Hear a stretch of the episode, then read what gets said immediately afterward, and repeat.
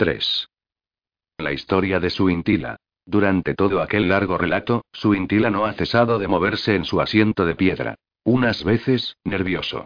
Otras, agitado por la ira. A menudo, cansado de oír un desahogo en tono lastimero que le resulta fastidioso.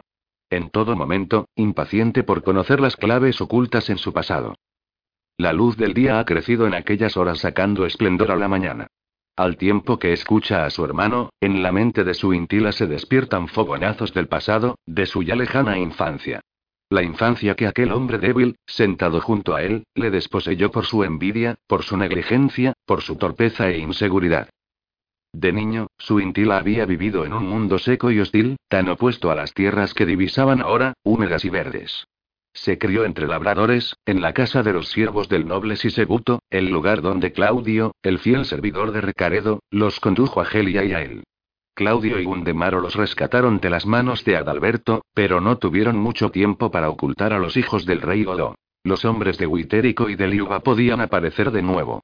Entonces los partidarios de Recaredo escogieron la casa de un noble en la región de la Oretanía, que parecía ser fiel a la casa de los Baltos. El azar o el destino les condujo a la morada del noble magnate Sisebuto. Allí, los jóvenes príncipes godos perdieron todo contacto con la corte y se convirtieron en rústicos patanes. Siempre que llegaban los soldados del rey, los enviaban al campo, advirtiéndoles que se ocultasen. Gelia lo consideraba un juego, su intila, no, y le humillaba. La ropa de estameña, de tela basta, tan diferente a la que habían usado en la corte de Recaredo, se amalgamaba con el color pardo de los campos y el verde gris de los olivos haciendo que ambos muchachos desapareciesen ocultos por la tierra. Desde lejos, al ver los uniformes de los espatarios de palacio, su intila no podía evitar recordar la vida en la corte, las risas con su madre, Vado, la fuerza de su padre. No entendía cómo las circunstancias podían haberle arrastrado hacia allí, en el interior de su alma de niño, el rencor y el resentimiento crecieron como plantas dalinas. Helian no sufría como su intila. No, él casi no recordaba los tiempos de sus padres, era aún muy pequeño cuando Claudio les salvó de las manos de Huitérico conduciéndoles a aquel lugar, a las tierras del noble Sisebuto quien parecía haber olvidado que albergaba a los auténticos descendientes de los Baltos, a los herederos del trono Godó, a los hijos del gran rey Recaredo.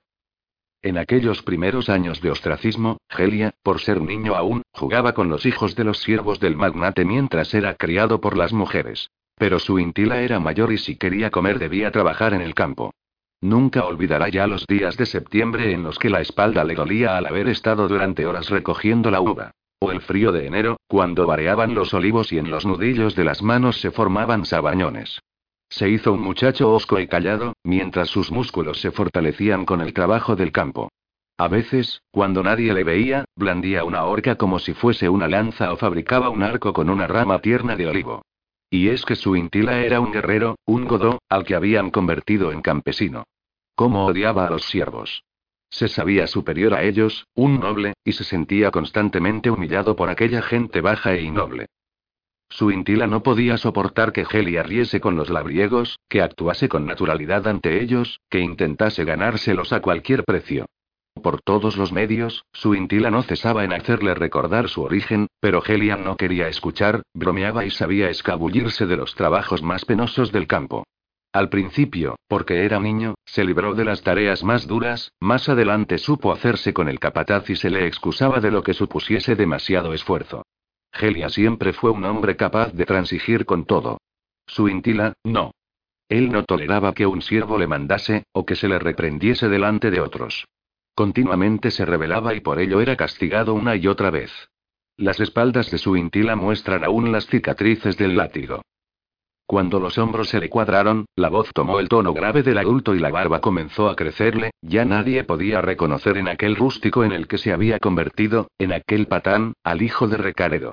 Entonces, el noble Sisebuto, señor de aquellas tierras, le hizo llamar a la villa. Lo apartaron de Gelia, que crecía adaptado a su condición.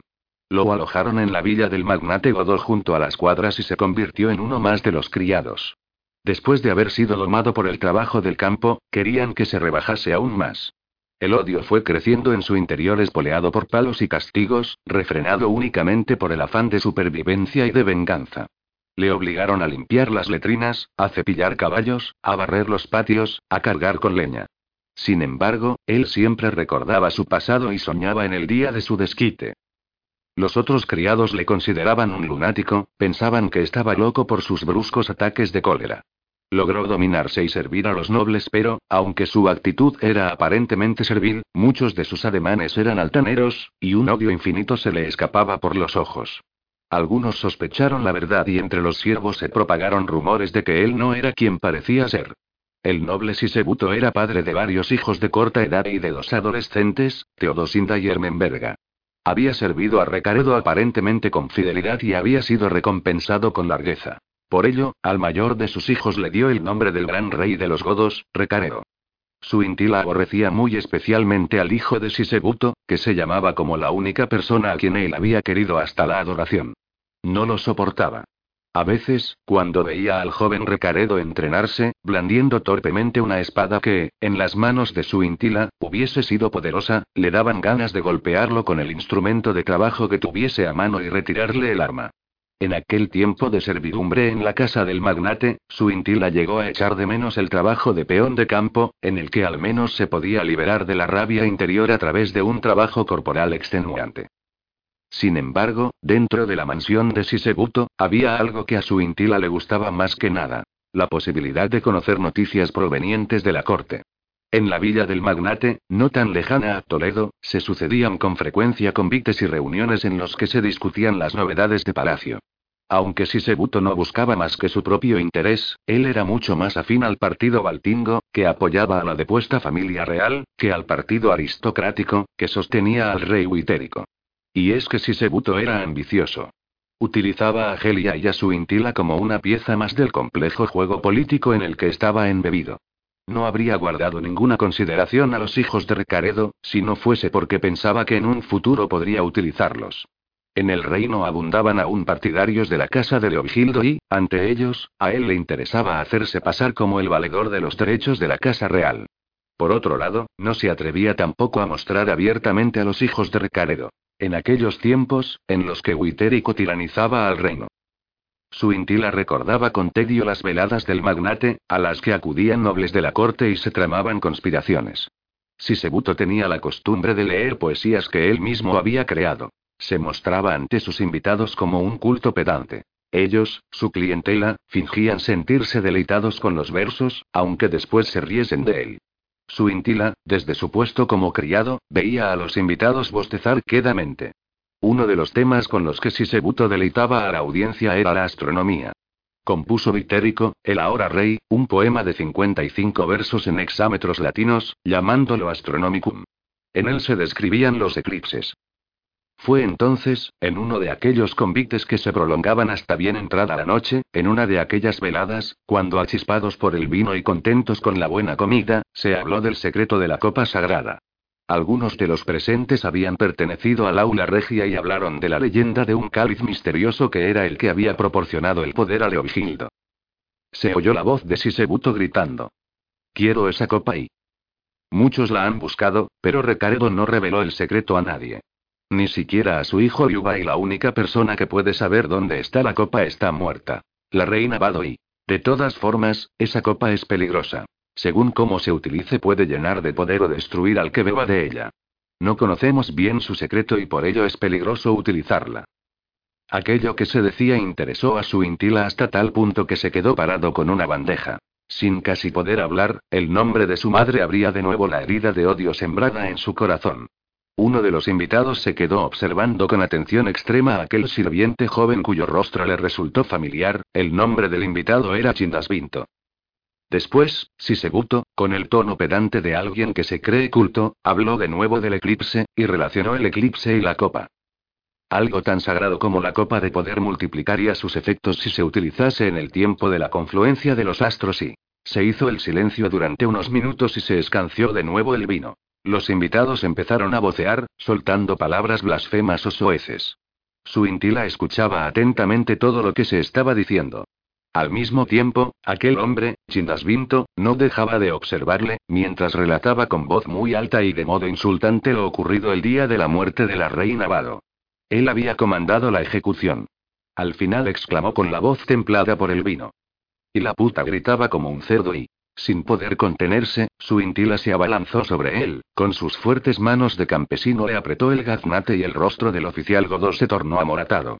Al instante, los fieles asisebutos saltaron sobre el joven hijo de Recaredo, le golpearon y patearon hasta que perdió el conocimiento. Al volver en sí, totalmente dolorido, se encontró en un calabozo de los sótanos de la mansión. Recordó lo ocurrido y no le importaron los golpes. Volvía a ver ante sí la cara de aquel cerdo que había afrentado a su madre, llena de angustia y terror, y deseó haberle matado. Ansias infinitas de vengarse, de machacar a todos aquellos que habían traicionado a su padre y habían asesinado a su madre, le llenaron el corazón. Sisebuto le encerró varias semanas, sin proporcionarle alimento, de tal modo que su intila llegó a pensar que iban a dejarle morir de hambre. Así hubiera sido en aquellos días, si alguien no le hubiese socorrido de modo encubierto. Unas manos blancas y suaves introducían comida por una escotilla de la puerta. Un día su intila intentó atraparlas, pero ella no se dejó. Cuando ya había perdido cualquier esperanza de regresar a una vida normal, Sisebuto bajó a la prisión y le habló con total claridad. Eres un siervo, ¿lo entiendes? Sí. Podrías estar muerto y yo también si el rey Huitérico llegase a saber que escondo a los hijos de Recaredo y Chindasvinto, que es del partido de los enemigos de tu padre, dijo todo aquello para probarte.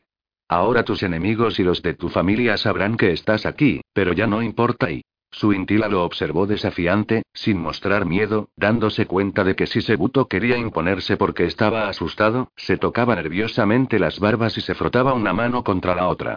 Yo no quiero hacerte daño y... Después continuó hablando, como disculpándose.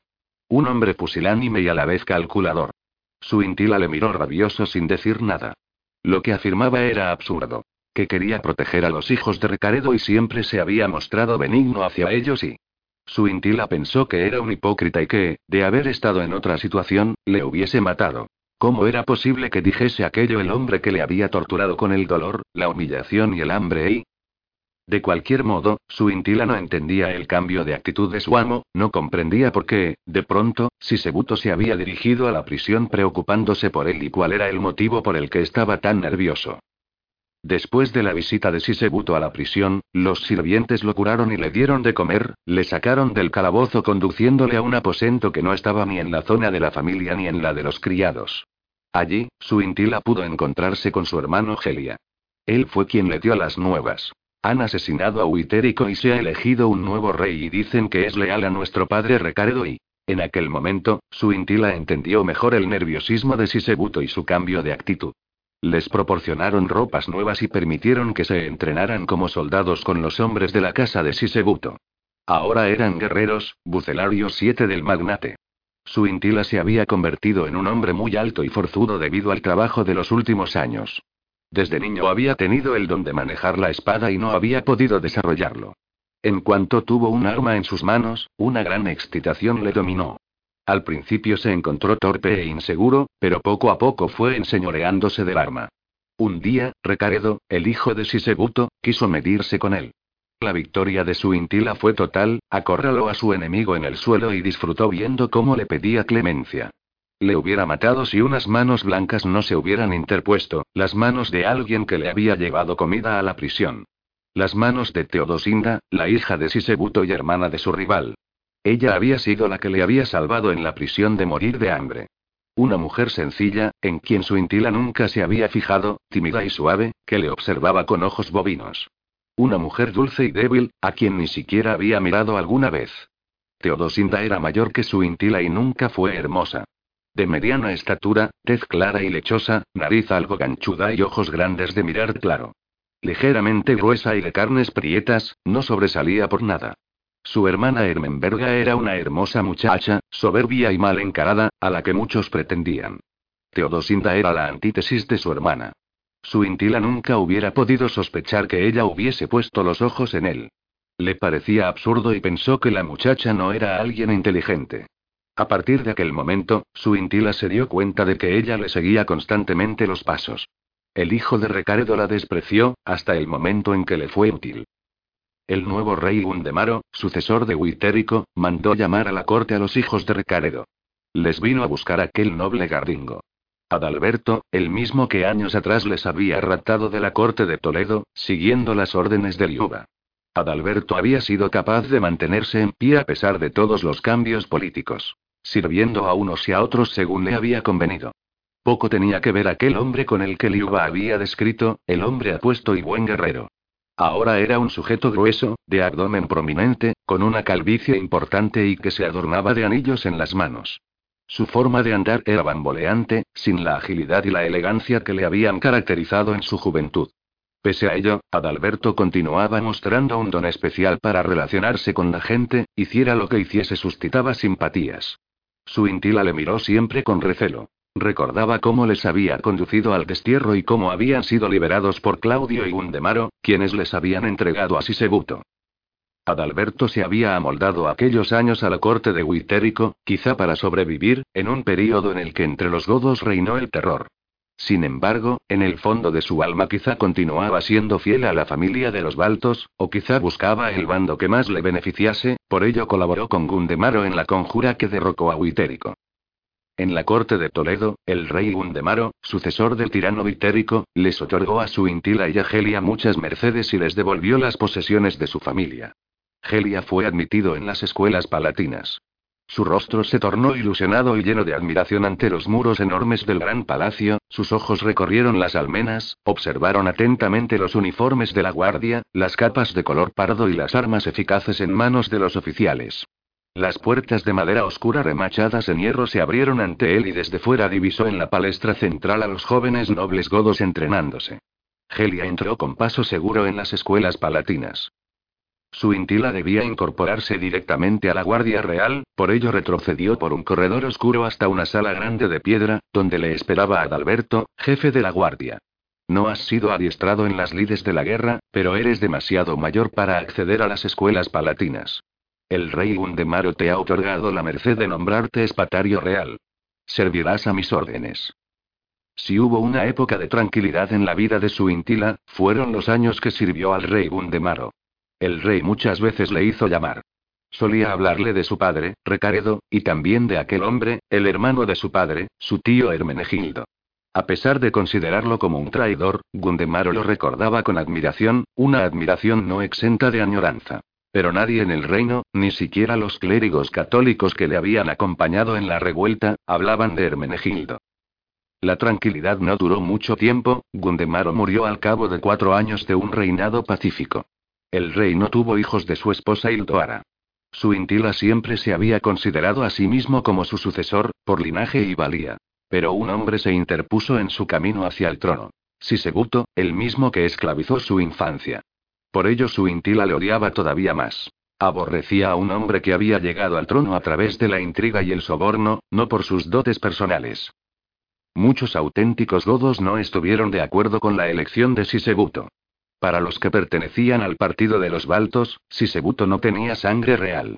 Pero tampoco para los que pertenecían al partido mobiliario Sisebuto era el candidato idóneo.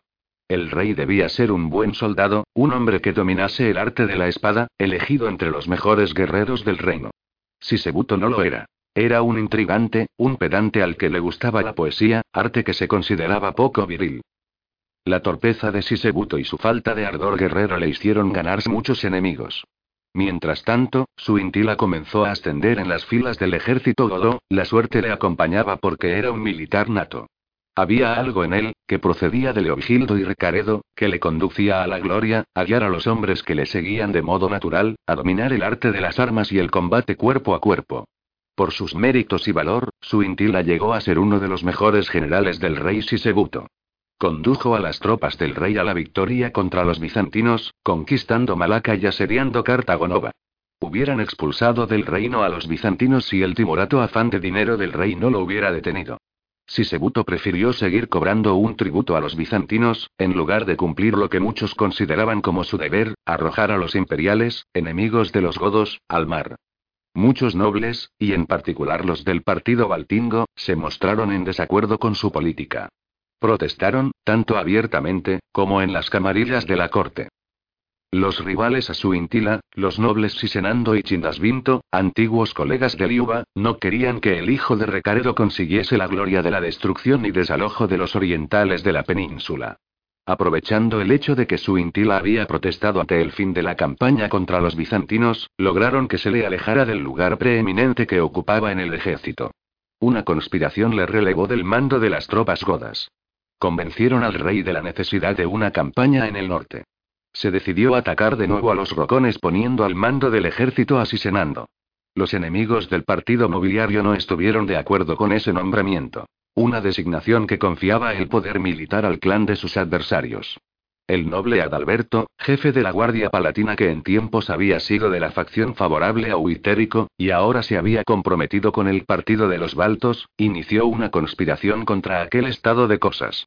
Movió a la Guardia Palatina a favor de su intila y de modo subrepticio fue dando consignas al ejército para evitar una victoria de Sisenando en las montañas Astures. Adalberto era ambicioso y sabía que su futuro no estaba, en aquella ocasión, ligado a Sisenando sino al linaje de Recaredo. Años atrás había liberado a Liuba. Le había ayudado a llegar junto con Efren hasta el cenobio en Ongar. En el viaje hasta las lejanas montañas de Vindión, Efren le reveló la existencia de la Copa de Poder y de la carta, una carta de la reina Vado, en la que se ocultaban las claves del pasado, una carta dirigida a su intila y que Efren entregó al invidente Liuba. En aquel tiempo, en el que se huía de la tiranía de Huitérico, Adalberto no le había dado demasiada importancia a lo que Efren le contaba.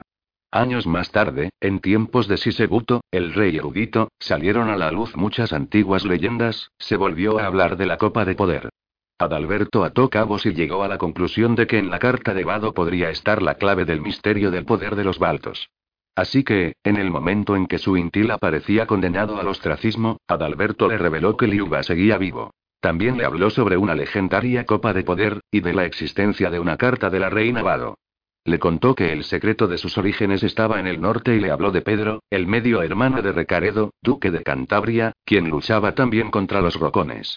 Con alguno de los hombres de la casa Baltinga su intila formó un pequeño ejército y se incorporó a la campaña del norte buscando a Liuba. Fue entonces cuando los montañeses apresaron a su intila y le condujeron a Nícer, quien le dio hasta Liuba. Desde aquel mundo de recuerdos, su intila regresa a su ser y mira con desprecio a su hermano Liuba, un desprecio que aquel no percibe por la ceguera, pero que intuye de una manera física casi instintiva. Liuba se dirige a su intila. Tras haber confesado el pasado ha sufrido una purificación interior. Desea ser exculpado de una vida de fracasos y equivocaciones. Te pido perdón por todo el mal que te hice. En aquella época, tras mi coronación estaba ciego. Siempre me había sentido celoso de ti. Sin embargo, si hubieras permanecido en la corte estarías muerto, la ira del usurpador alcanzó después a todos los que habían pertenecido a la familia de Recaredo. Hubieras muerto. Mejor haber muerto con honor que haber sido criado con deshonor como yo y Gelia lo fuimos, respondió duramente su intila. Estoy arrepentido del pasado. Me duele aún la muerte de Sinticio, y sobre todo la de Claudio, que yo mismo ordené. Lamento no haberos protegido. He intentado purgar mi pasado aquí aislado de todo. Ahora solo quiero ayudarte y... Hazlo y dijo su intila y puedes hacerlo. Enséñame esa carta de la que me has hablado, la carta en la que está el pasado. Liuba suspiró. Efren, tiempo atrás, me entregó una carta para que la guardase, era de la reina Vado. Nunca la he podido leer. Sé que eso es lo que buscas. Cuando ella, nuestra madre, la escribió pensaba que yo habría muerto. Creo que está dirigida a ti, su intila. Quiera Dios que hagas buen uso de ella. Liu calla, agotado y lentamente se levanta hacia el altar. Moviendo una piedra, se abre un hueco en el interior y de allí extrae un pergamino, guardado en un envoltorio de piel. Yo nunca he podido leerla, repite Liuba. Lo acaricia y lo huele, mil veces lo ha hecho aquellos años de soledad y aislamiento de un mundo en el que él había brillado y que ya no existía para él. Dámelo y ordena su intila amenazador. No sé si eres digno y... Lo soy, grita el Godó, mucho más de lo que tú nunca lo has sido y. Posiblemente y responde el ermitaño mientras baja la cabeza con humildad. Solo te pido una cosa y. ¿Cuál y? Que leas la carta ante mí, quiero volver al pasado, quiero saber qué estaba en la cabeza de nuestra madre poco antes de ser ejecutada. Quiero la verdad. Liuba extiende la mano para darle el pergamino, y su intila se lo arrebata bruscamente. Es la carta de la reina Bádola que su intila ha buscado con denuedo. El Godó rompe los sellos y la abre. Entonces la lee lentamente en voz alta. Ante ellos, la figura de la reina, la esposa de Recaredo, se alza desde el pasado. Y el toro y el león. En la era Alcbiei, en el año segundo de Justino el Menor, Leovigildo, una vez que alcanzó el reino de Hispania y de la Galia, decidió ampliar este reino con la guerra y pues, antes, la nación de los godos se reducía a unos límites estrechos. Pero el error de la impiedad ensombreció en él la gloria de tan grandes virtudes. Isidoro de Sevilla, de origine Gotorum, Historia Uandalorum, Historia Suevorum. La carta. Yo, Vado, reina de los godos, a ti, hijo mío, Suintila, te revelo el secreto tanto tiempo guardado.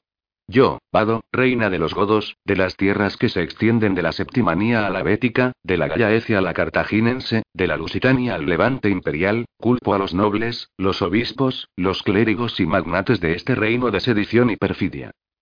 Yo, Vado, reina de los godos, pondré al descubierto las intrigas, las maquinaciones, los crímenes y las mentiras del renegado, el que juró vengarse. El secreto ligado a un hombre, un hombre marcado que buscó la desgracia de la noble sangre batinga que late en tus venas. Los hechos unidos a una conjura que deshizo nuestra familia, en la que muchos traidores intervinieron y una sombra tejió los hilos, una sombra que yo no fui capaz de reconocer. Busca al hombre de las manos manchadas de sangre, el que aparenta compasión y nobleza pero es pérfido e infame. Búscale, su intila, hijo mío, cumple la última voluntad de la que te llevó en sus entrañas. El hombre que retuerce las palabras para que digan la mentira. Búscale. Te conmino desde la tumba a que lo hagas. Te revelaré el secreto de la copa sagrada, encuéntrala y utilízala para el bien. Tú vengarás el honor de nuestra familia y protegerás a tu hermano Gelia. Es por ello por lo que te revelo el pasado, ante ti se abrirá el mundo de mi niñez y mi juventud, el mundo de mi madurez y el mundo de mi sufrimiento. Las palabras de la carta se van desgranando una tras otra, delante de Liuba y de su intila, de tal modo que el manuscrito se hace vivido a sus ojos, mostrando una historia de guerra y pasiones. La historia de un tiempo ya pasado, de unos hechos que les han marcado a ambos. La historia de la reina Vado. La reina Vado procedía de las tierras del norte, de las tierras sagradas de Ongar, del valle junto al Sella, rodeado de montañas. En aquel lugar, desde los altos picachos, en los días claros, se divisaba a lo lejos el mar Cántabro, a veces punteado por la espuma de la marejada, otras veces gris y muchas, blanquecino, un mar sin horizonte en el que el cielo y el océano no marcaban sus límites. El mar que exploraron los astures hasta las islas del norte, ignotas y heladas. El padre de Vado era Aster, príncipe de la caída ciudad de Albión. Cuando Vado era niña, su padre un día partió hacia el sur a buscar a su amada, una jana de los bosques, y a encontrar una copa sagrada. Aster no volvió nunca más y, en la memoria de Vado, él se iba esfumando como una leyenda, como una sombra, como unas manos que la habían acariciado. La madre de Vado se llamaba Urna y era una mujer trastornada, que no hablaba casi nunca pero, cuando lo hacía, se expresaba de un modo cuerdo. Vado tenía un medio hermano, Nícer, el hijo del hada, el amado de los dioses y de los hombres. De niña, a Vado la había cuidado un ama, Ulge, que conoció la ciudad bajo las aguas y le habló de ella, la ciudad del palacio y el templo. La más bella ciudad de las tierras cántabras. La ciudad a la que su padre, Aster, no mencionaba jamás, a la que ya solo las baladas evocaban. En lo alto, antes de salir del valle sagrado, hay aún una cueva, la cueva de Ongar, y una cascada. De niña, a le gustaba ver desde allí todo el valle. Los bosques de robles y acebos, las praderas verdeando al sol y, en el centro del valle, la fortaleza, resto de un antiguo castro. En los días de niebla, la fortaleza de Ongar semejaba un lugar mágico, rodeada de las brumas del río, y parecía no estar sujeta al suelo. Más allá, en la ladera, se diseminaban otras casas rodeadas por cercas que parecían murallas. Tras la cascada y la cueva, el cenobio de Ongar, el lugar donde moraban los monjes. De todos ellos, Mailok, el abad, era su amigo y protector. Aster quiso que Vado, su hija, aprendiese las letras con él. Nadie entendió su decisión. ¿Para qué educar a una mujer? Pero él no respondió, y quizá pensó en el hada, la jana que encontró junto a un arroyo, una mujer bruja que sabía leer. Por eso quiso que su hija Vado conociese los signos de los pergaminos. Mailoki cuando Vado recordaba su nombre veía una sonrisa suave y una luz en la mirada, una expresión bondadosa a la vez que firme y un rostro anciano, más allá del tiempo. El cenobio era lo último habitado en las tierras de Ongar. Más allá estaba lo prohibido, lo que los niños de Ongar no podían traspasar y, por eso mismo, les atraía tanto.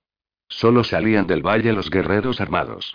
Para los demás se había verado cualquier tipo de escapatoria. Fue Nícer quien proscribió las salidas. El valle estaba en paz, pero fuera de él, en el mundo había guerra. Nícer quería alejar aquel lugar hermoso y sagrado de las pugnas fratricidas de los pueblos de la montaña, de los saqueos de los huevos, de la lucha frente al godó. En tiempos de Aster, el padre de Nícer, los mercaderes, escoltados por la guardia, aún alcanzaban el poblado, pero ahora desviaban su paso a través de las montañas, obviando la entrada a Ongar. Llegó un tiempo en que, para los hombres ajenos a él, el valle de Ongar se convirtió en un lugar mítico que hundía sus raíces en la leyenda. En el tiempo en que Vado comienza su historia, ella era muy joven, y estaba sometida a la autoridad de su hermano Nícer, pero no lo respetaba y se rebelaba contra él. Nícer quería que se hubiese comportado como una mujer y renegaba de ella cuando se batía con los muchachos de Ongar. Fue Fusco, un viejo amigo de su padre, quien le enseñó a manejar el arco y la espada, aunque nadie en su sano juicio le hubiera enseñado jamás a una mujer el arte de las armas. Sin embargo, Fusco, al mirar a decía que veía en sus ojos negros a Aster, su señor, a quien él había amado y servido en sus años mozos. La morada de Fusco estaba alejada de la fortaleza, era una casona grande de piedra que Aster le había regalado, tiempo atrás, cuando Fusco se desposó con Brigetía. Habían tenido muchos hijos, y cuando Aster abrazó la fe cristiana, Fusco y Brigetía, siguiendo a su señor, los bautizaron a todos y se cambiaron de nombre, Brigetía se convirtió en Brígida y Fusco en Nicéforo, pero nadie se acostumbró a ese nombre tan largo y Fusco siguió siendo Fusco en todo el valle de Ongar. La casa de Fusco fue el segundo hogar de Vado, un techado de paja con paredes de piedra irregular, rodeada de corrales para el ganado y llena del desorden y de la algarabía de los hijos. Muy a su pesar, porque él se consideraba un guerrero, para dar de comer a su numerosa prole labraba los campos de alrededor. Sin embargo, con el tiempo, consiguió algún siervo y empleó a sus muchos hijos en las tierras. Entonces pudo dedicarse a la caza y a guerrear. Él fue uno de los que quiso ir a buscar a la Jana cuando Aster, el príncipe de la caída ciudad de Albión, partió hacia las tierras del sur. Pero Aster, que quizás adivinaba su propio destino, se lo prohibió para que no descuidase a sus hijos. Cuando su príncipe no volvió del reino Godó, dicen que Fusco envejeció, su pelo se tornó gris y, a menudo, se dirigía hacia lo alto de Ongar, al lugar tras la cascada, esperando que su señor volviese.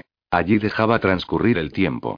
De los hombres que partieron con Aster solo regresaron dos. Meriar y Tíleo. Pero el más querido para el corazón de Fusco, Leso, el amigo de la infancia, no regresó. Fusco no obedecía a Nícer. Tampoco le desafiaba abiertamente, pero cuestionaba continuamente muchas de sus órdenes.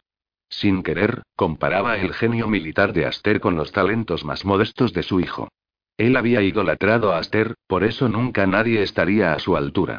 Fue por ello por lo que, contraviniendo las órdenes de Nícer, le gustaba entrenar a Vado para ser una mujer guerrera y le hablaba de otra mujer, Boadicea, reina de una tribu de las islas, que luchaba como un hombre y que siglos atrás derrotó a los romanos. También le hablaba de Brígida, la abadesa, la mujer santa que gobernó a mujeres y hombres en la gran isla de Ibernia. La senda que conducía a la casa de Fusco estaba rodeada de tejos y robles. En el tiempo en el que comienza esta historia, Pado caminaba muy deprisa recogiéndose las faldas de lana para no tropezar con ellas, mirando a un lado y a otro por si alguien la seguía. Al llegar a la casa, Brígida estaba limpiando a uno de sus hijos pequeños. Cuando vio a Vado, la saludó con aspavientos de alegría y después la abrazó, hundiéndola en aquel pecho voluminoso de campesina. ¿Dónde están tus chicos? dijo Vado al fin, cuando se libró del estrujón. ¿Dónde van a estar? respondió. En el prado del castaño matándose a golpes y. Vado se despidió de ella agitando la mano, rodeó la casa y enfiló un sendero empinado, hacia el lugar donde sabía que iba a encontrar a los mayores con Fusco. Los hijos habían heredado del padre el pelo fosco y greñudo que caracterizaba a la familia. Todos eran alegres y abiertos. Desde el borde del camino, cruzó un prado tapizado por hierba en la que lucían, blancas, unas pequeñas margaritas de primavera. En el centro, aislado del resto del bosque, un gran castaño extendía sus ramas robustas. Arriba relucían tiernas las primeras hojas de primavera. Fusco, a un lado del prado, les enseñaba a los niños el arte de la lucha. Estaban cortando unos palos largos, posiblemente ramas de roble, y cada uno construía una lanza a su medida, con la punta muy afilada. De la cintura de Fusco colgaba una vaina y en ella una espada de gran tamaño. Esa espada le había sido regalada por el príncipe de Albión cuando conquistaron la ciudad que ahora yace bajo las aguas. Vamos, pequeños guerreros de Ongar, a matar al enemigo. ¿Quién será capaz de atravesar la rama del castaño? ¿Cuál? Dijo uno de los niños, que no levantaría más de una cuarta del suelo. La de la copa, la situada a la derecha y... La rama parecía muy elevada y difícil de alcanzar. Los niños arrojaban los palitroques con forma de lanza de uno en uno. La mayoría de las veces no llegaban al blanco y entonces los palos caían al suelo. Fusco insultaba a sus hijos cuando erraban el tiro, o los ensalzaba y abrazaba cuando se acercaban al mismo. Todos reían mucho. Tras un rato en el que mantuvieron el juego, Fusco se percató de que Vado estaba allí. Atravesó el prado mientras sus hijos seguían ejercitándose y se acercó a ella. Salud a la hija de Asteri. ¿Cómo estás, Fusco? Ya ves, enseñando a estos hijos míos cómo se maneja una lanza.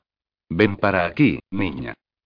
La cara de Fusco era la de un niño grande, todavía pecoso y con hoyuelos en los carrillos, cubierta parcialmente por una barba poco espesa y mal cortada. Sonrió y sus hoyuelos se hicieron más profundos, después desafió a sus hijos.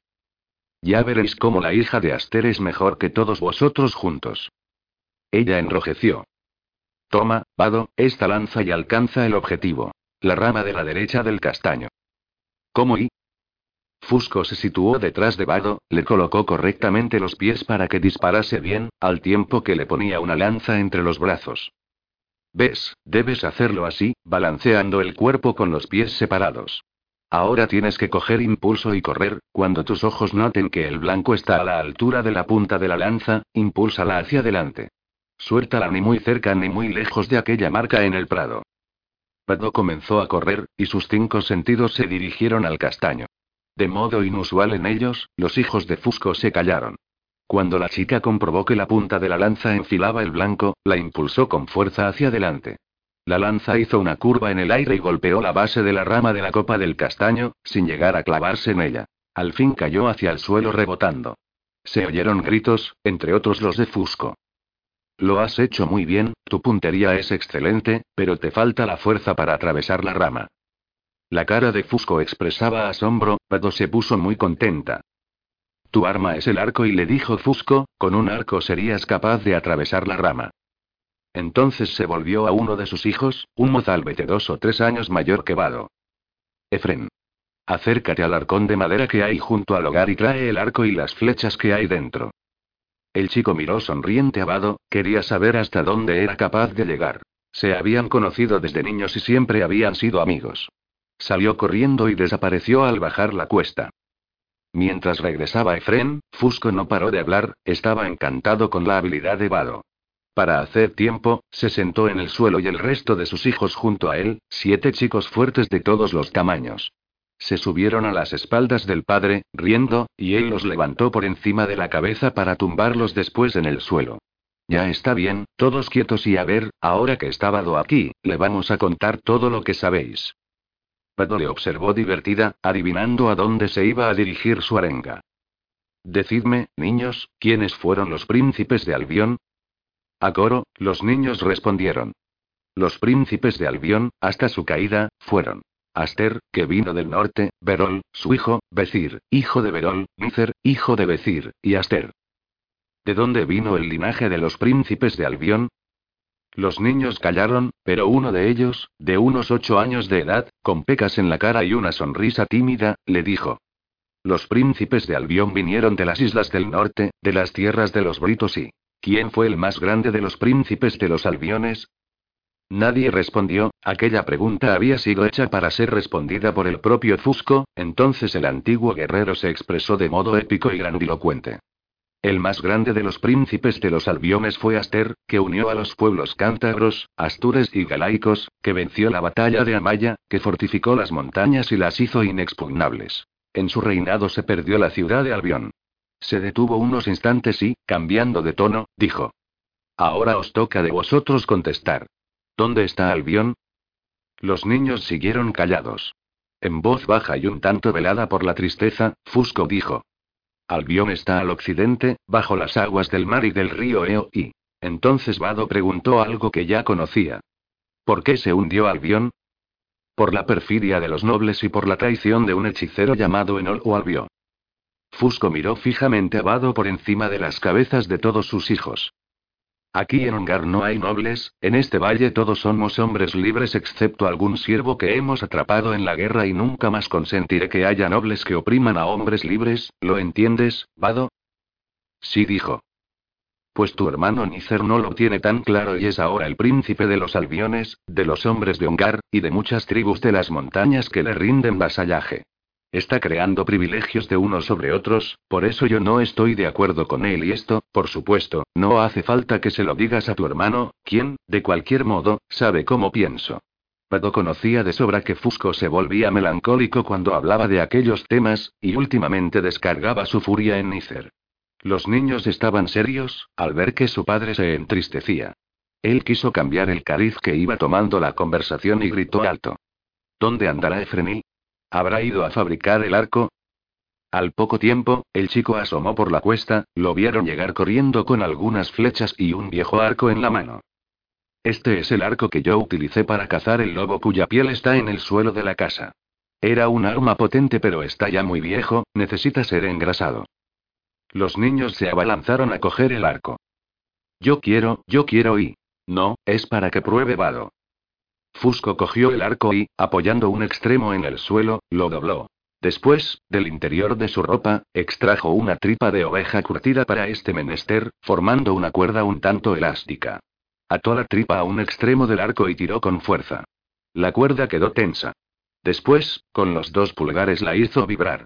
Entonces le pidió a Efren una flecha, la apoyó sobre el arco y con energía la disparó. La flecha atravesó la rama del castaño por su parte más fina. Ahora tú, Pado le dijo. Cogió el arco y guiada por Fusco estiró la cuerda. Entonces él la soltó para que lo hiciese ella sola. Él le indicó. Apunta al centro del tronco, es muy fácil, quiero ver si llegas hasta allí. Dirigió el arco hacia donde se le sugería, la flecha se clavó cerca del centro. Un mi. Dijo Fusco. Debes practicar y. De sus ojos castaños y expresivos salía de nuevo la luz del recuerdo. Tu padre me regaló esta espada y. Fusco desenvainó el arma y la elevó con fuerza hacia el sol, la hoja refugió a la luz de la tarde en el aire. Bajó la espada y Vado la tocó suavemente. Después ella levantó los ojos y su mirada se cruzó con la del antiguo servidor de su padre. En la expresión del buen hombre había algo especial. Tienes los mismos ojos que tu padre. Me asusta tu forma de mirar. Esos ojos oscuros, con cejas arqueadas. No quiso seguir hablando de Aster y continuó con otro tema. En cambio, ese pelo castaño y rizado es el de Urna. ¿Cómo está tu madre? Ya sabes, vaga como un alma en pena. La mayoría de las veces no entiendo lo que me dice.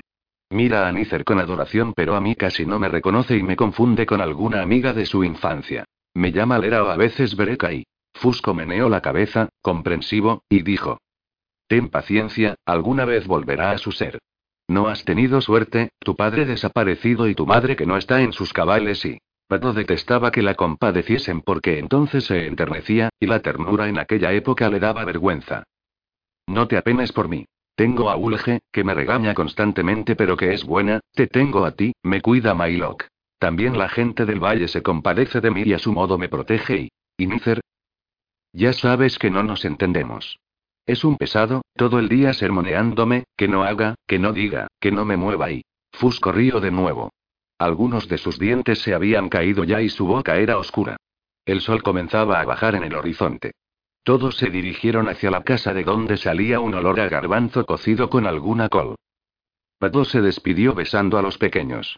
Iba a emprender la bajada hacia la fortaleza, cuando Fusco la tomó del hombro y, de modo que nadie más lo oyera, le dijo.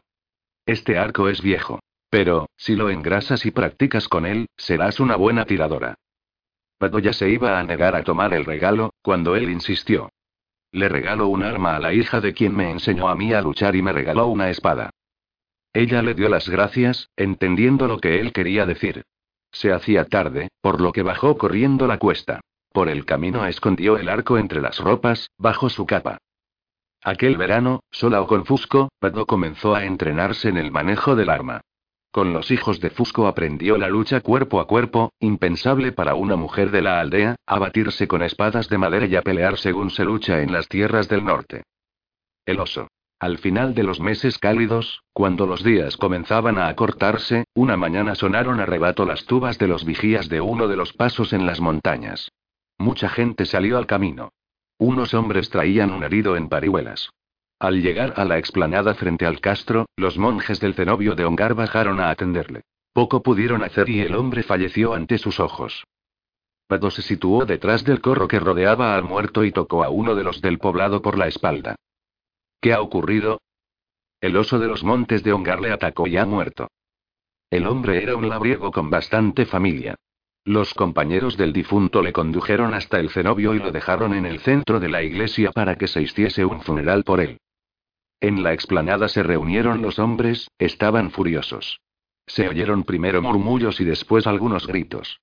El oso ya ha asesinado a varios hombres y ha matado a muchos animales. Hay que acabar con él. Nícer salió de la fortaleza y les dijo. ¿Quién quiere perseguir al oso? Muchas manos se elevaron. Está bien, tú, Fusco, tú, Mellar, tú y tú. Nícer escogió una partida de 20 hombres. Cuando les vio marchar armados con espadas, hachas y lanzas, entonaban un canto guerrero y estaban ufanos, mirando a las mujeres con un aire protector. Pado sintió envidia al verlos salir tan alegres, en camaradería viril y fraterna. Se palmoteaban entre sí las espaldas mientras hablaban de cacerías anteriores. Entonces una idea indebida atravesó la mente de Vado. Sin que Ulge la viese, Pato se acercó al lugar donde había escondido el arco, lo friccionó con grasa de caballo y se colgó a la espalda algunas flechas. Se le ocurrió que si lograban matar al oso, quizá su hermano tomaría en serio sus afanes guerreros. Los hombres habían avanzado mucho cuando Vado los alcanzó en su marcha a través de los riscos. El día era cálido pero, a lo lejos, provenientes del Cantábrico, algunas nubes oscuras preludiaban la proximidad del mal tiempo. Pato procuró no acercarse mucho a los hombres ni alejarse demasiado de ellos. Llevaban perros que olisqueaban el rastro del oso. A veces se sentía atemorizada pensando en la fiera, pero aún más pensando en ser descubierta por su hermano, que la castigaría. Para alejar el miedo, Pato agitaba su pelo castaño al viento. Nicer iba delante con la lanza en la mano y la espada al cinto. Los hombres lo seguían de cerca. Caminaban a pie porque aquellos peñascos no eran los adecuados para una cabalgadura. El cubil del oso está muy cerca de donde atacó al hombre que ha muerto, gritaron los hombres de Ongar. Los cazadores señalaron unas trazas en los árboles, las marcas que encuadran el territorio en el que mora un oso. Más allá encontraron un venado, muerto, tapado con ramas. Los hombres comentaron que había sido el propio oso quien lo había cubierto para después poder alimentarse. Los guerreros de Ongar sentían un temor reverencial a la fiera. Sus antepasados lo habían adorado como un espíritu del bosque y ellos aún lo respetaban y lo temían. Los del poblado se encaminaron hacia el arroyo en el centro del bosque. Pado los adelantó por un vericueto, corrió entre olmos y algún roble, a la par que las zarzas del bosque le desgarraban un poco la larga falda de lana. Al fin, entre los olmos refugió el agua del manantial. Sorprendida, Pado vio un curioso espectáculo. Un oso de pelaje marrón oscuro de gran tamaño se bañaba en el río jugando con los peces. La hermana de Nícer estaba situada en contra del viento, por lo que el oso no podía percibirla. Pero cuando los hombres se aproximaron por el otro lado del regato, el gran macho se puso alerta. Al incorporarse, Pado se percató de que su envergadura superaba a la de los hombres del poblado. Entonces, los guerreros le rodearon dirigiendo las lanzas hacia él. Pado comprendió que aquel era su momento. Sacó una flecha de la cintura, la estiró en el arco, y la flecha impulsada hacia adelante describió una línea en el cielo, escuchándose un silbido al cruzar el aire. En ese segundo el oso se detuvo. La flecha atravesó limpiamente el pecho de la bestia y dio en el blanco. La fiera, herida de muerte, se abalanzó contra los que le rodeaban y comenzó a dar zarpazos en el aire. Los hombres no entendían lo que había ocurrido, pero arrojaron sus lanzas y atravesaron al oso. Saltaba de contento al ver cómo el animal caía muerto. Entonces notó detrás de sí una persona. Se giró y, al ver quién era, dejó escapar un pequeño grito de susto. Se trataba de Nícer, su rostro denotaba un gran enfado. De todas las responsabilidades que me ha dejado mi padre, la más gravosa eres tú. Gritó. He matado al oso. No, le has herido y... de muerte. Nunca cazamos al oso con flechas, porque a menudo las flechas hieren al oso sin matarlo y un oso herido es mucho más peligroso. Has de ser tú, la hermana del príncipe de Ongar, la que contravenga todas las normas. ¿Y ese arco, quién te lo ha conseguido? Fusco se adelantó. Yo, mi señor. Devolverás a mi hermana al poblado. No comentarás nada a nadie de lo sucedido. El arco será requisado y mi hermana no saldrá de la fortaleza en los días que dure la próxima luna. Nícer, enfadado, se dio la vuelta. Fusco devolvió a Vado a la gran fortaleza de Ongar. Por el camino, que ambos hicieron de modo independiente al resto del grupo, no hablaron. Pero Vado percibió que su viejo amigo Fusco se hallaba contento. Su cara mostraba la expresión de pillería que le caracterizaba. Al llegar al poblado olvidó requisarle el arco. El castigo. El castigo de Vado duró todos los días del ciclo lunar y se le hizo cuesta arriba, no podía salir de la fortaleza. Se moría de aburrimiento con su madre, que no hablaba, o desvariaba por las estancias de la fortaleza, y con Ulge, que la obligaba a tejer y a devanar lana. Por las noches, Vado miraba las fases de la luna y le parecía que ésta no cambiaba. Nícer permitió que algunas jóvenes del poblado, con fama de virtuosas y aburridas, se acercasen a ver a Vado. Mumia, de cabellos castaños. La dulce Liena, y Tajere, de lengua vivaz. Les gustaba estar cerca de Vado, pues, por su linaje, ella sería la transmisora de los derechos paternos. Sus madres consideraban que les daría buena reputación estar con la hija de Aster. En el poblado nada se supo de la hazaña de Vado con el oso. Se corrió el rumor de que el mártir San Eustaquio había intervenido desde el cielo con sus flechas. Ella reía al oír aquella historia. Odió a Nícer por no dejarle lucirse con su proeza y dejó de dirigirle la palabra. Él, al entrar en las estancias de la fortaleza, le hablaba, pero Vado torcía la cabeza y no contestaba a sus preguntas. A mitad del ciclo lunar, Vado y sus compañeras tejían junto al hogar en una tarde lluviosa. Fuera se escuchaba el rumor de los árboles golpeados por la brisa y el viento. Ellas hablaban de los jóvenes de la aldea, de los partos y de las muertes. Vado escuchaba malhumorada. Liena habló de los tiempos de Aster, cuando se permitía que los mercaderes llegasen hasta Ongar. Tu padre, Vado, era fuerte y bondadoso, consideraba que el paso de mercaderes a través de las montañas no suponía un peligro para Ongar. Tu hermano Esiriana dudó más y digámoslo así, prudente. Vado se animó al escuchar una crítica al todopoderoso Nícer. Sí. No arriesga nada. Munia se sonrojó, Vado sabía bien que ella amaba a Nícer. Desde que él rige Ongar no ha habido guerra y estamos en paz, le excusó Munia. ¿Tú crees que realmente estamos en paz? Estamos aconejados metidos en una madriguera que en cualquier momento puede ser descubierta y los mismos que comerciaban hace unos años pueden revelar los pasos de las montañas a los godos o a los huevos, y nuestros vecinos, los lugones, siguen tan belicosos como hace unos años y... Unas palabras secas, detrás de la que así hablaba, vinieron a cortar la conversación. ¿Cuánto sabes, Vado, de los asuntos de gobierno? Vado escuchó la voz de Ulge con temor. Ella quería que Vado fuese la dama de Ongar, una mujer sumisa, a la vez que fuerte. Por desgracia, Vado no era nada de lo que Ulge quería para Ongar. Ulge había amado a la primera esposa de Aster y consideraba que la unión de Aster con la madre de Vado había sido algo indecoroso. El jefe de las tribus de las montañas unido a un ser que no podía casi hablar y en las tierras cántabras, la herencia pasaba por línea femenina, Aster había llegado a la jefatura de Ongar por su madre, y ahora Vado, la hija de la loca, sería la nueva señora de Ongar. Ulge no la apreciaba. Adoraba a Nícer, se admiraba de su fortaleza, de su rostro similar al de Lada, la de rubios cabellos, a quien Ulge había amado. Así que el ama insistió agriamente. Es tu hermano el que lleva el gobierno de Ongar, y no eres quien para contrariar sus decisiones. No contrarío nada, pero este aislamiento no me parece oportuno y... ¿Sí? Indícame entonces qué es lo que consideras oportuno y que los hombres del poblado sean exterminados por los lugones. ¿Que nos invadan los godos? No sabes de lo que estás hablando.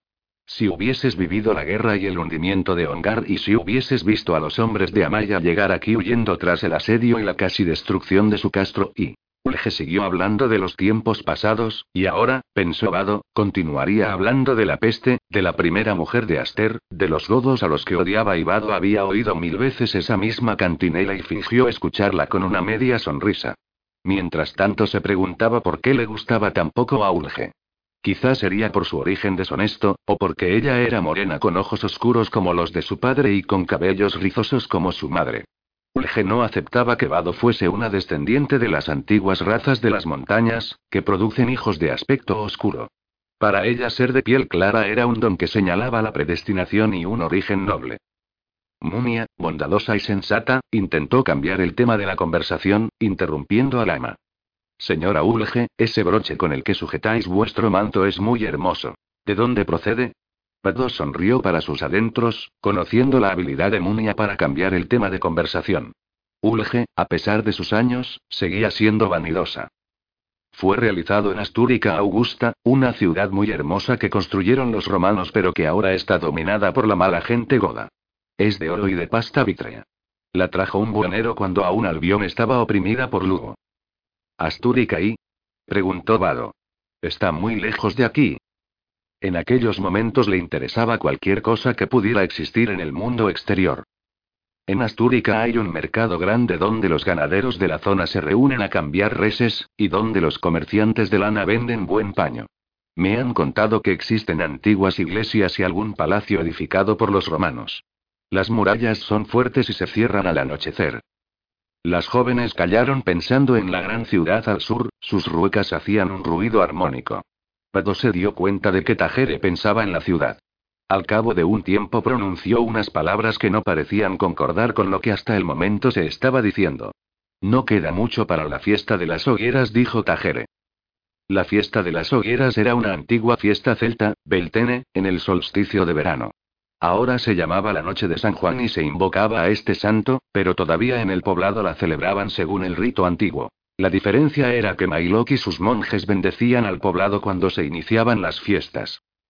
Ya no es como antes y dijo Ulge, los ritos cristianos han empobrecido la fiesta.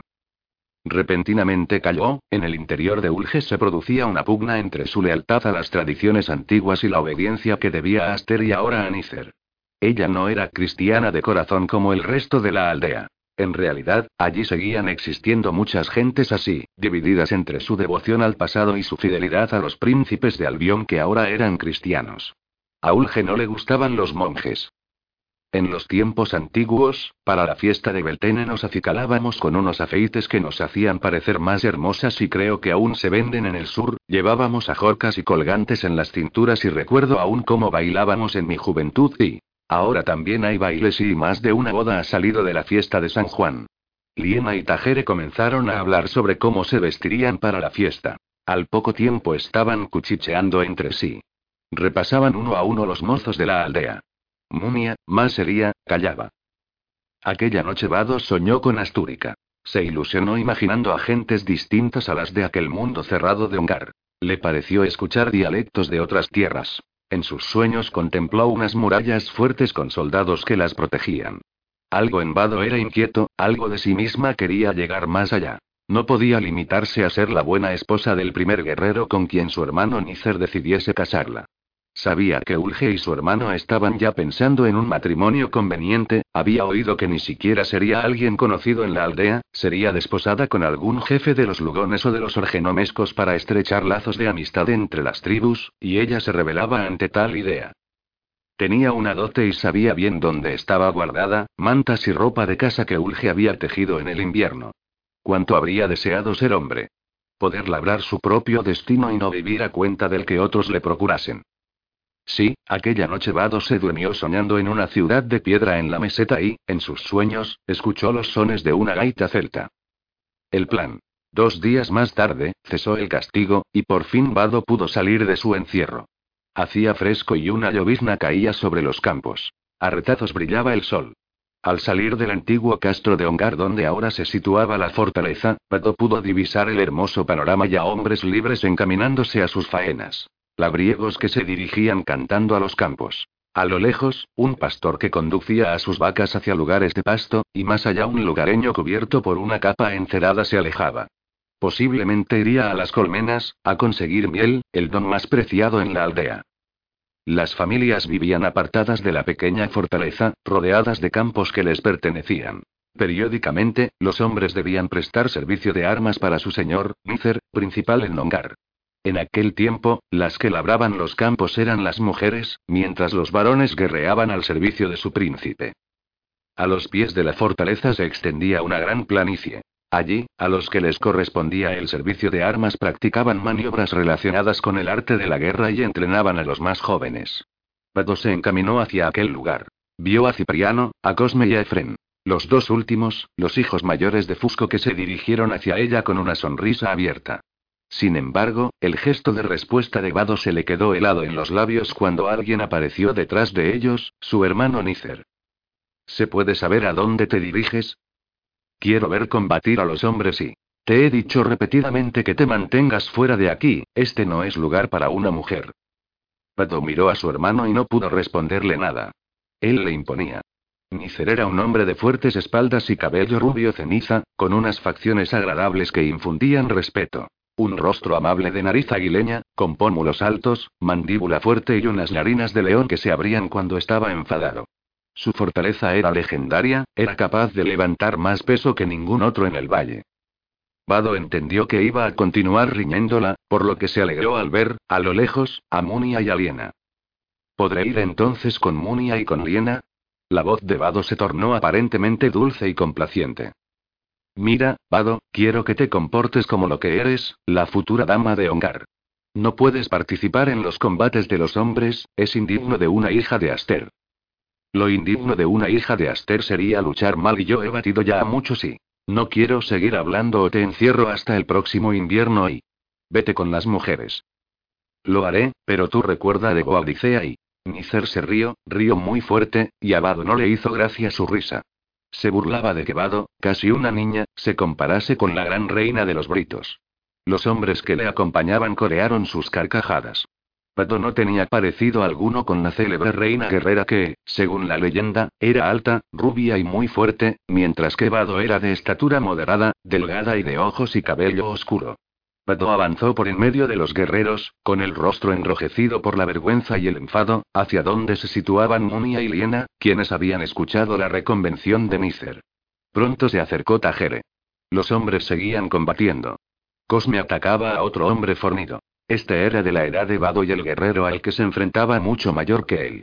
Cosme fallaba por la izquierda, el contrincante le atacaba por aquel lado. Sin poderlo evitar, Vado le gritó. Cosme, cubre tu izquierda y... Rápidamente le hizo caso, con lo que el combate se hizo más igualado.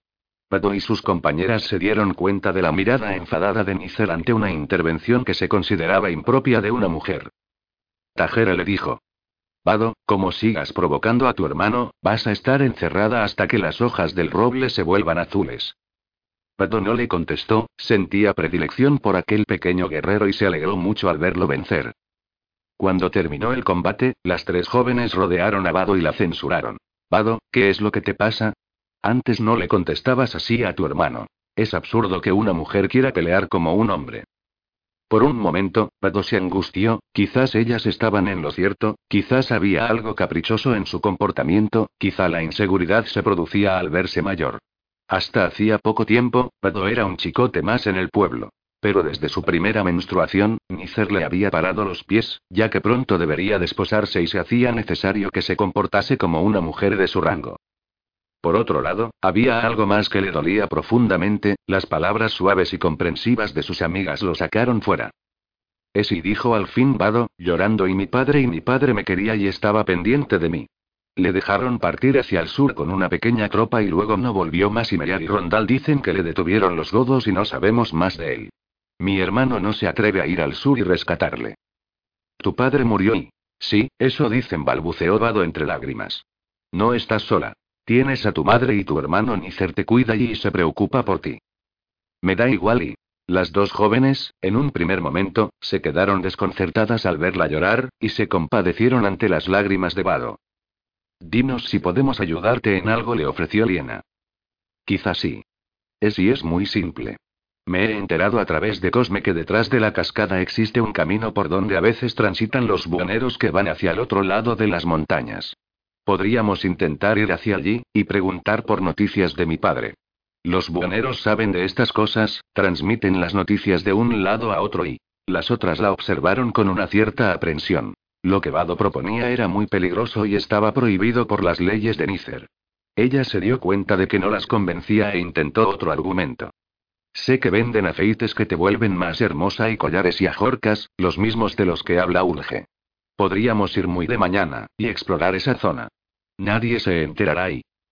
Tajera y Liena se miraron entre sí, pronto sería la fiesta del solsticio y ellas, vanidosas y jóvenes, querrían tener algo con lo que no contasen las otras doncellas del poblado. No, nadie se enterará y repitió Vado, no diremos nada. Será un secreto y... Sin embargo, Mumia, más sensata, les dijo. Un capricho que os puede costar caro y... Si no queréis venir, iré sola. Quiero buscar a mi padre. Se miraron, eran mayores que Vado y se sentían responsables con respecto a ella. Por otro lado, la idea de conseguir aceites y joyas para la fiesta les atraía. De acuerdo, te acompañaremos fuera de Ongar. Pero prométenos que no iremos muy lejos. Ella afirmó con la cabeza, gozosa. Yo no iré, no pienso contravenir las órdenes de Nícer y se expresó Munia con calma y dignidad. Las tres se separaron de Munia, y continuaron planeando la escapada.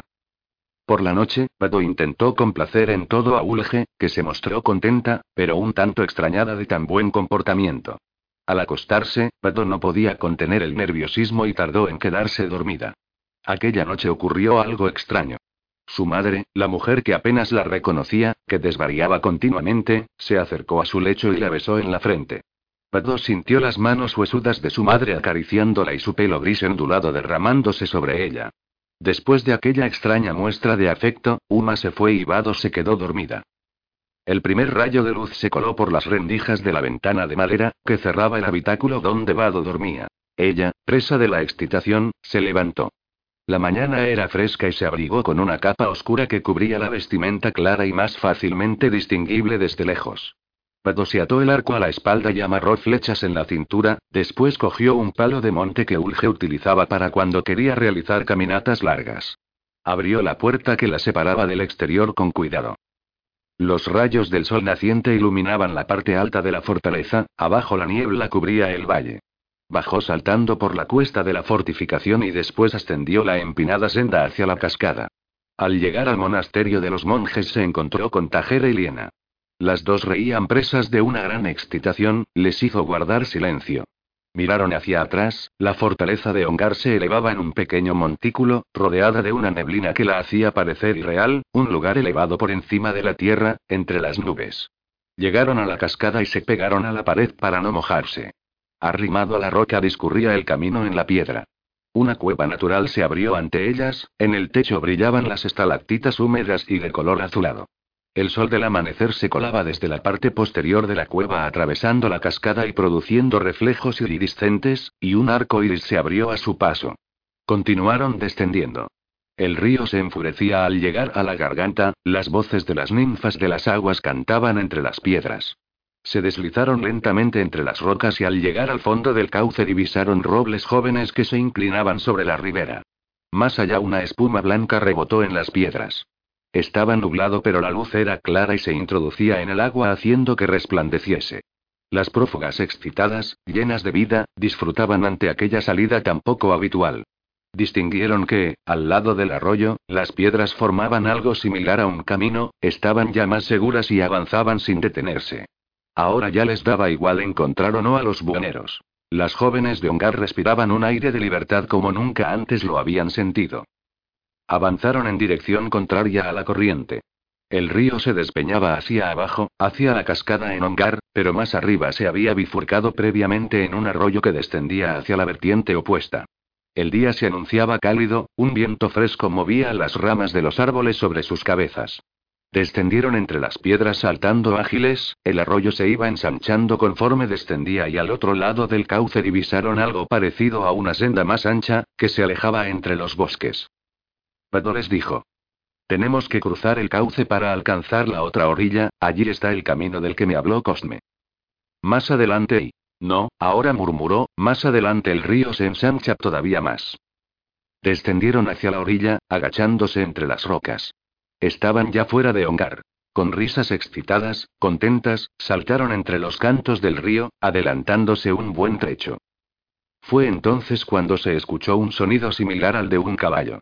Las compañeras de Vado se pusieron pálidas, alguien se acercaba por el camino. ¿Serían los buhoneros? Pensó Vado, pero enseguida se dio cuenta de que ellos solían ir en carretas y mullas, no a caballo. Intentaron esconderse entre las rocas. Liena y Tajere se agacharon, pero Vado se mantuvo un tiempo de pie antes de hacerlo. En aquel momento pudo verlos. Guerreros a caballo con armaduras que eran distintas a las de los montañeses, y cascos de cuero y plata, puntiagudos, con un penacho de crines de rocín. Dos aletas salían del casco y les tapaban parcialmente la región de la mandíbula. Todos se cubrían con armadura y una capa de diversos colores a su espalda. Alguno de ellos blandía una lanza, y a la espalda, el carcaj lleno de flechas. Otros llevaban la lanza sujeta a la silla de montar. Excepto uno, que era más joven, e iba al frente de los demás, todos mostraban barbas que les cubrían la cara. Aquel guerrero no llevaba casco.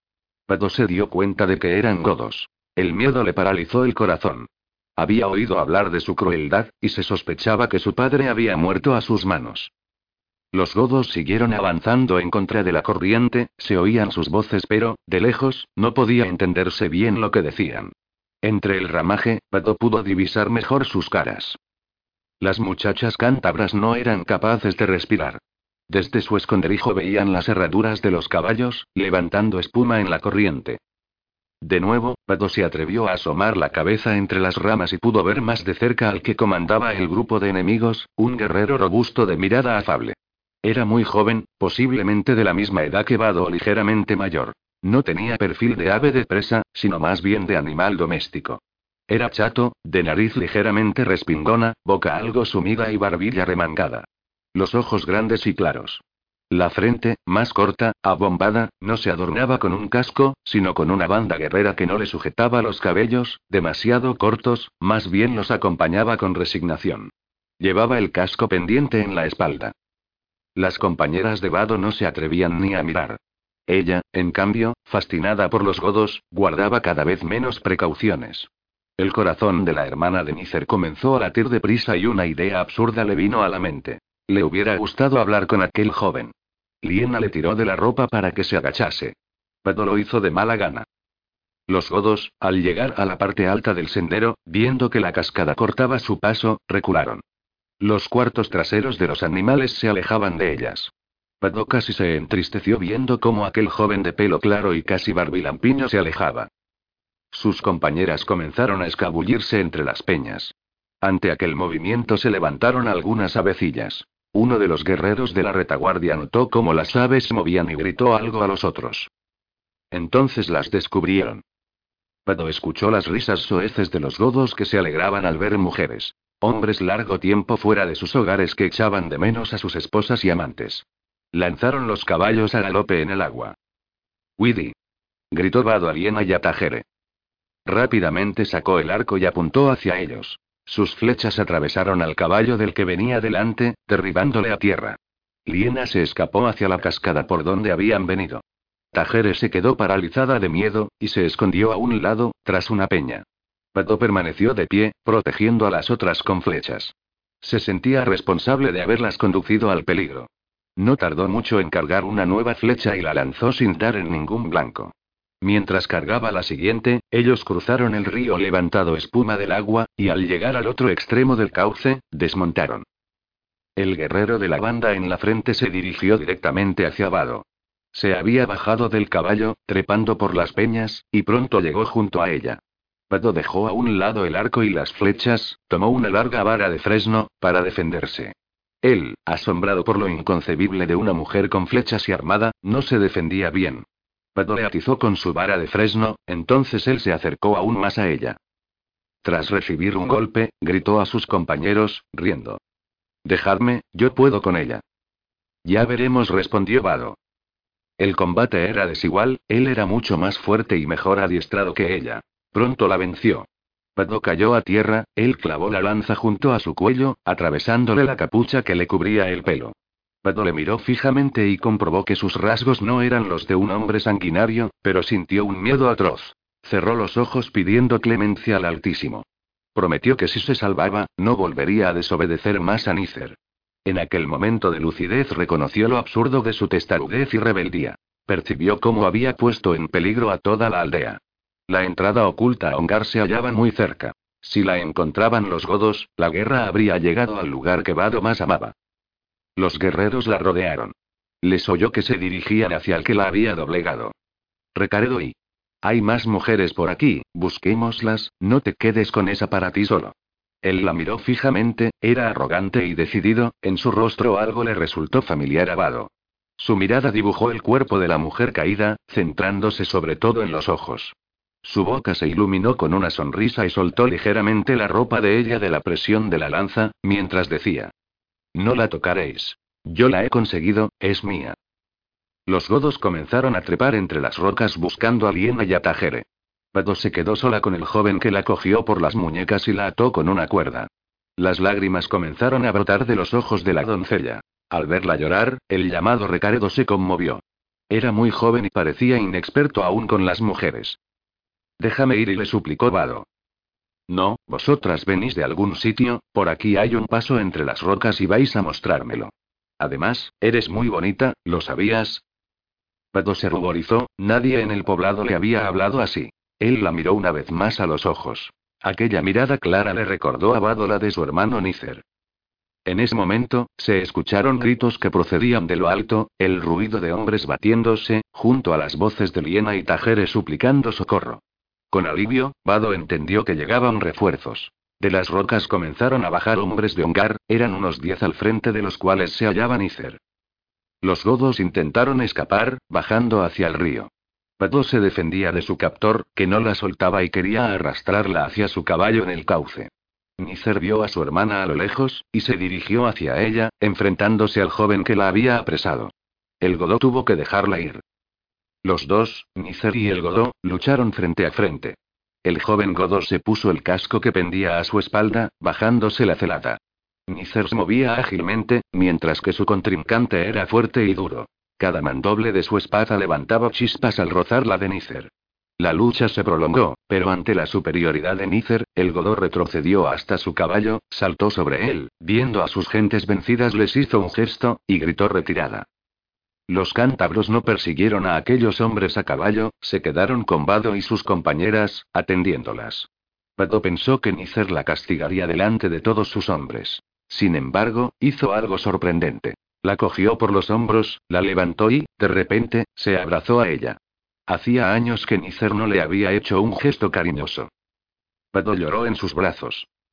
Te prometo que nunca, nunca más desobedeceré tus órdenes, dijo, realmente arrepentida. Eso espero y has puesto a Ongar en peligro y debes tu vida a Munia, quien me contó tus planes. Temí por ti y decidimos ir a buscaros y... Haré lo que tú quieras y... Debes hacerme caso y dejar de querer ser un hombre. Eres la dama de Ongari. Os he puesto a todos en peligro y los godos sabrán que aquí hay una entrada. No te preocupes, sonrió suavemente Nícer, aparentando seguridad en sí mismo, reforzaré esta entrada para que nadie más pueda entrar ni salir. El acuerdo. A partir de aquel momento, algo cambió en la vida de Vado. Algo en ella quiso ser femenino, y algo en ella maduró. Advirtió el peligro al que había expuesto al poblado. Dejó de ir con tanta frecuencia a la casa de Fusco. Cuando iba, ayudaba a Brigetía en las múltiples tareas de su complicado hogar. Fusco se sorprendió por el cambio, pero estaba contento al verla al lado de su esposa. Los días comenzaron a crecer, Pato pasó largas tardes con Mailok.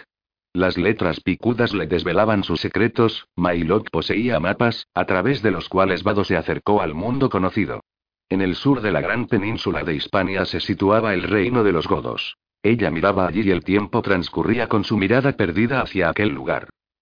Muchas veces pensaba en el joven godó que la había intentado atrapar, recordaba que había dicho que era bonita.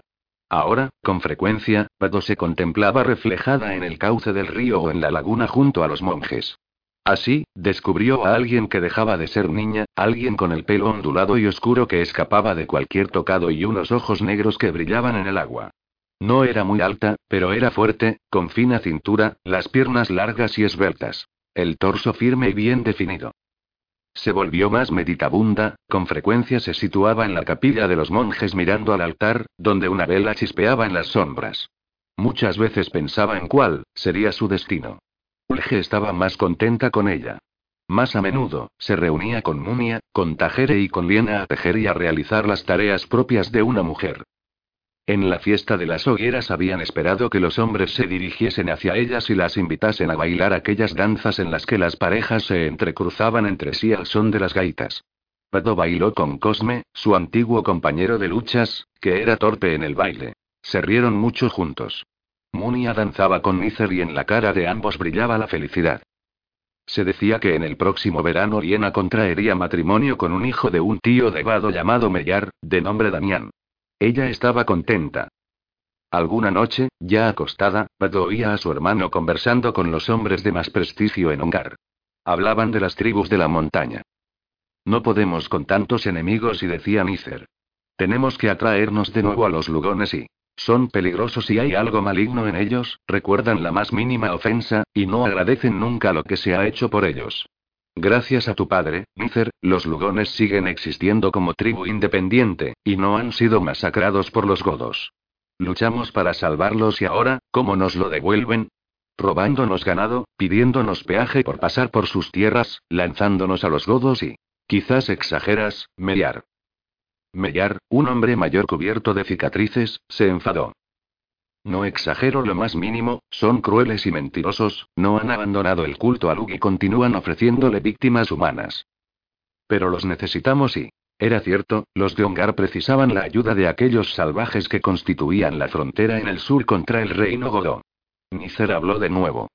La única manera de conseguir un cierto acuerdo con los lugones y frenarlos un poco sería a través del Senado. Cuando se abran los pasos deberíamos convocarlo. No se convoca desde los tiempos de tu padre, dijo Fusco. Por eso creo yo que ha llegado el momento de volvernos a reunir para diseñar una estrategia común, al menos frente a los godos y a los suevos. Para intentar llegar a un pacto y limar asperezas. ¿De verdad crees que con esos salvajes se pueden limar asperezas y... Terció Fusco, muy enfadado. Con los que nos roban las vacas y... Creo, Nícer, que eres un ingenuo. Mi padre llegó a un acuerdo con ellos y... Fusco pensó para sus adentros. Tu padre poseía un prestigio que tú no tienes, pero no dijo nada aunque la expresión de su cara lo revelaba todo. Lo cierto es que hay un gran campamento godó al sur, en la meseta, no muy lejos de Amaya. Justo en el lugar en el que comienzan a elevarse las montañas. Hace poco encontramos una partida de godos cerca de la entrada de la cascada. Esos no iban de paseo sino que buscaban algo más. ¿Y qué podemos ofertar a los lugones para unirnos a ellos? Quizás se podría concertar una política de matrimonios. Estás loco. No pretenderás casarte con una de las mujeres de los lugones. Nícer cayó muy serio y pensativo. Fusco habló de nuevo. ¿No pretenderás y? Sí. ¿A tu hermana Badoy? Es demasiado joven y... No tanto, a su edad vuestras madres estaban ya casadas. Me parece un plan inicuo y descabellado y... Yo también contraería matrimonio con una mujer de las suyas, ese será mi destino. Al decir esto, la piel de Nícer, fina y blanca, se tornó rojiza. Pero las palabras de Nícer fueron expresadas con demasiada ligereza. Muchos factores influyen en la vida de los hombres, muchos elementos que inciden en su destino. Algunos de ellos están lejos, muy lejos de donde causarán su efecto final.